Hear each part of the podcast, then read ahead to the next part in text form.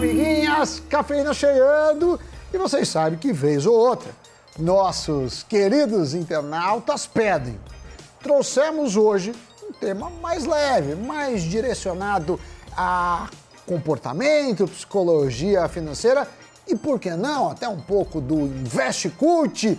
Meu caro Doni, como anda você? Sammy Boy, tudo no mais completo caos, correria pré-paternidade mas já vemos uma data para o nascimento do filho se ele não resolver vir antes, né? Vamos ver os próximos capítulos e as notícias eu trago aqui no Cafeína.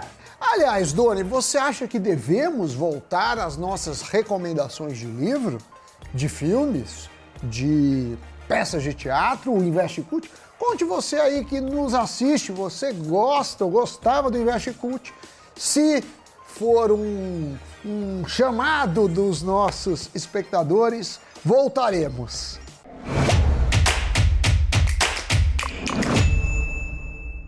Tema do dia, vamos falar do comportamento humano e por quê? Porque nós temos o poder de mudar nossa mentalidade sobre como a gente age ou reage às circunstâncias da nossa vida. Muitos chegam a dizer que já é tarde para mudar alguma coisa em si, na sua carreira, ou que não tem tempo suficiente para aprender alguma coisa nova, mas Pessoal, obviamente isso não é verdade, né? A questão é que essas crenças nos limitam, nos ingessam e, sem saber, acabamos criando uma profecia autorrealizada. Acreditamos que não podemos, então a gente não faz nada. É como aquela famosa frase: penso, logo existo? Doni, e segundo muitos psicólogos, essa frase está correta. O que você espera de si mesmo e do mundo tem um grande impacto nos resultados dos seus esforços. Isso porque, do ponto de vista da neurociência, o cérebro acreditará em qualquer coisa que você disser, seja ela certa ou errada. Os nossos pensamentos têm de fato influência na nossa vida e no nosso comportamento, no nosso humor, como a gente vai reagir a uma adversidade tudo isso são reflexos de como a gente pensa, né? São inúmeros os casos em que pessoas de sucesso relatam que mudaram a sua vida mesmo ao mudar a forma como pensam. Eu sou, em certo sentido, um exemplo disso. A força do pensamento, delineada estrategicamente para um ou para vários objetivos, fez a diferença na minha vida e na minha carreira também. Quase todas as minhas conquistas surgiram primeiro aqui, antes de se materializar. Mas, obviamente, eu não sou o único caso, tem muito caso assim por aí. Então eu pergunto: como ter uma mentalidade de sucesso? Aliás, o que é sucesso? Doni, você que, na minha lógica, é um cara de muito sucesso, e para muitos também, defina sucesso. Ah, sabe, isso é muito subjetivo, né? Cada um enxerga sucesso de uma forma, mas sem muitos devaneios filosóficos, Sendo pragmático, para mim sucesso é você identificar onde quer chegar e, como resultado do seu empenho, da sua determinação, do seu trabalho, atingir esse objetivo. Você tem um sonho, por mais difícil ou distante que pareça, mas você vai lá e transforma o sonho em realidade. Isso é o que eu acho que é sucesso. Mas existem outras definições, né? O Paulo Galo foi diretor de recursos humanos do Fórum Econômico Mundial e escreveu o livro A Bússola do Sucesso, por exemplo, diz que se seguir a definição convencional do que as pessoas normalmente chamam de sucesso, como ter dinheiro, ser promovido, ter poder, a gente estaria preparando os ingredientes para ser infeliz a vida inteira. Né? Para ele fazer o que a gente ama e trabalhar com isso, onde a gente vê um propósito, é extremamente importante. Então, se você esteja num trabalho que não goste, reflita. O serviço te ensina algo sobre o que você quer fazer no futuro? Se você não gosta do que faz, mas o emprego poderá te ajudar lá na frente, o autor do livro aconselha a continuar no seu atual trabalho. Se você considera chata a tarefa que você realiza, mas aprende, aguente um pouco. Já se o trabalho não te agrega em nada, aí, Doni, o autor diz que não devemos ficar presos a isso. Então, pé na porta. Quando você gosta do que faz, é mais fácil se dedicar de forma apaixonada, de forma intensa, trabalhar com empenho, e isso traz resultado. Você se sente bem desenvolvendo aquilo e trabalhar deixa de ser um peso. Você supera os contratempos com mais facilidade, enfim, em consequência, as chances de alcançar o sucesso são mais altas também. E para isso é preciso ter atitude, já que esperar alguma mudança acontecer não vai ajudar você em nada.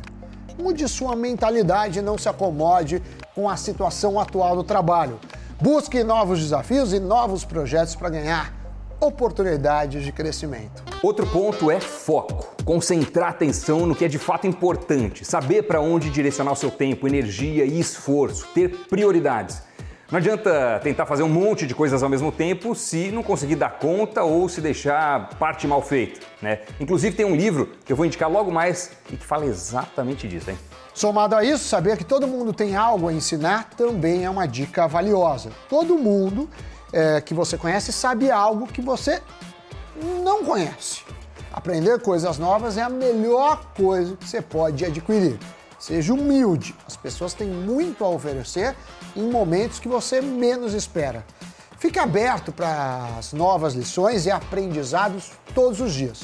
Além disso, criar uma rede de conexão, de networking com especialistas e pessoas de sucesso é uma boa pedida. E além disso, tem a questão da disciplina, da recorrência, da obstinação e da organização, né, Sami? Segundo o psicólogo e neurocientista Eslen Delanogari, existe um padrão de atitudes entre as pessoas de sucesso. Segundo ele, todos aqueles que vieram do zero e hoje é, alcançaram bilhões são extremamente organizados. Eles seguem, Doni, a mesma rotina, faça chuva ou faça sol. Eles acordam já sabendo o que precisa ser feito e aí fazem. Não procrastinam, ou seja, talvez, Doni, essa atitude seja uma forma de ser produtivo e ter sucesso. O especialista também afirma que nos seus estudos de caso é comum ver que praticamente todas as pessoas de sucesso têm medo. E esse medo que vem da dopamina gera motivação, não só para conquistar mais, mas também para cuidar muito bem do que foi conquistado antes. Financeiramente é quase uma constante que eles tenham reserva de emergência, diversificação nos investimentos e uma atenção especial de sempre buscar as melhores oportunidades na hora de comprar bens de valor mais elevado. Eles realmente valorizam cada centavo que foi conquistado. E para finalizar, a dica é: ouça o seu instinto e tenha um equilíbrio entre o pessimismo e o otimismo. Porque ser sempre otimista nos tira de um mecanismo altamente gerador de motivação, como o Doni acabou de falar, o medo.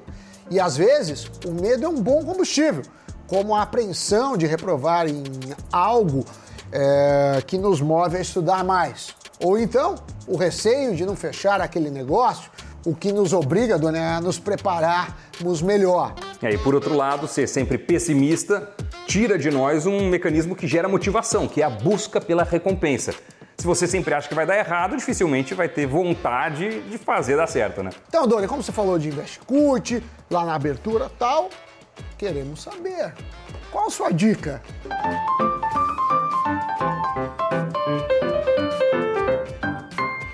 Olha só, Sami, o livro que eu recomendo para vocês hoje se chama Essencialismo. Lá o autor diz que o essencialista não faz mais coisas em menos tempo, ele faz apenas as coisas certas. Ou seja, o essencialismo é mais do que uma estratégia de gestão de tempo ou uma técnica de produtividade. É um método para identificar o que é vital e eliminar todo o resto, para que a gente possa dar o maior foco possível naquilo que realmente importa. Essa é a minha dica e a sua dica, Sammy Boy? Manda a sua sugestão aí. Eu também vou dar a mim um livro chamado A Regra é Não Ter Regras. A Netflix e a Cultura da Reinvenção. A verdade é que na história nunca houve uma empresa como a Netflix. Ela saiu de um serviço de locação de DVDs por correio a uma superpotência de streaming. Em 20 anos, a empresa se tornou um dos principais nomes da indústria de entretenimento do mundo. E o livro, Doni, mostra quais foram os princípios controversos que fizeram da Netflix um exemplo de inovação e sucesso global. E aí, Doni, mostra que a inovação começa sempre antes na mente de alguém. Dito isso, essa frase de impacto, giro de notícias. O BNDES vendeu mais de 50 milhões de ações da JBS em operação que totalizou cerca de 1,9 bilhão de reais. O banco está em processo de desinvestimento em sua participação societária no frigorífico. Os papéis foram negociados na B3 a R$ 37,52. Este foi o segundo bloco de venda de ações da JBS pelo BNDES promovido recentemente. Na primeira operação, foram vendidas 70 milhões de ações. E a equipe de Fórmula 1 do Red Bull fechou o maior acordo de patrocínio do mundo com uma empresa de criptoativos. O contrato de 150 milhões de dólares, que equivale a 775 milhões de reais, tem duração de 3 anos e prevê fans tokens e outras iniciativas. Após a queda recente nos preços de alguns papéis de tecnologia, o Papa do Valuation, Asvad Damodran, um dos nomes mais aclamados do mercado financeiro, disse que vai voltar a comprar ações do Facebook, atual Meta, e da Amazon. Segundo ele, os papéis do Facebook parecem ser os mais abaixo do preço justo. É isso aí. Você aproveita para seguir, ativar as notificações, dar o like, deixar os comentários e nos vemos aqui no Cafeína, aqui no Invest News. Até a próxima. Tchau, tchau, Dani. Valeu. É isso, valeu, pessoal. Tchau.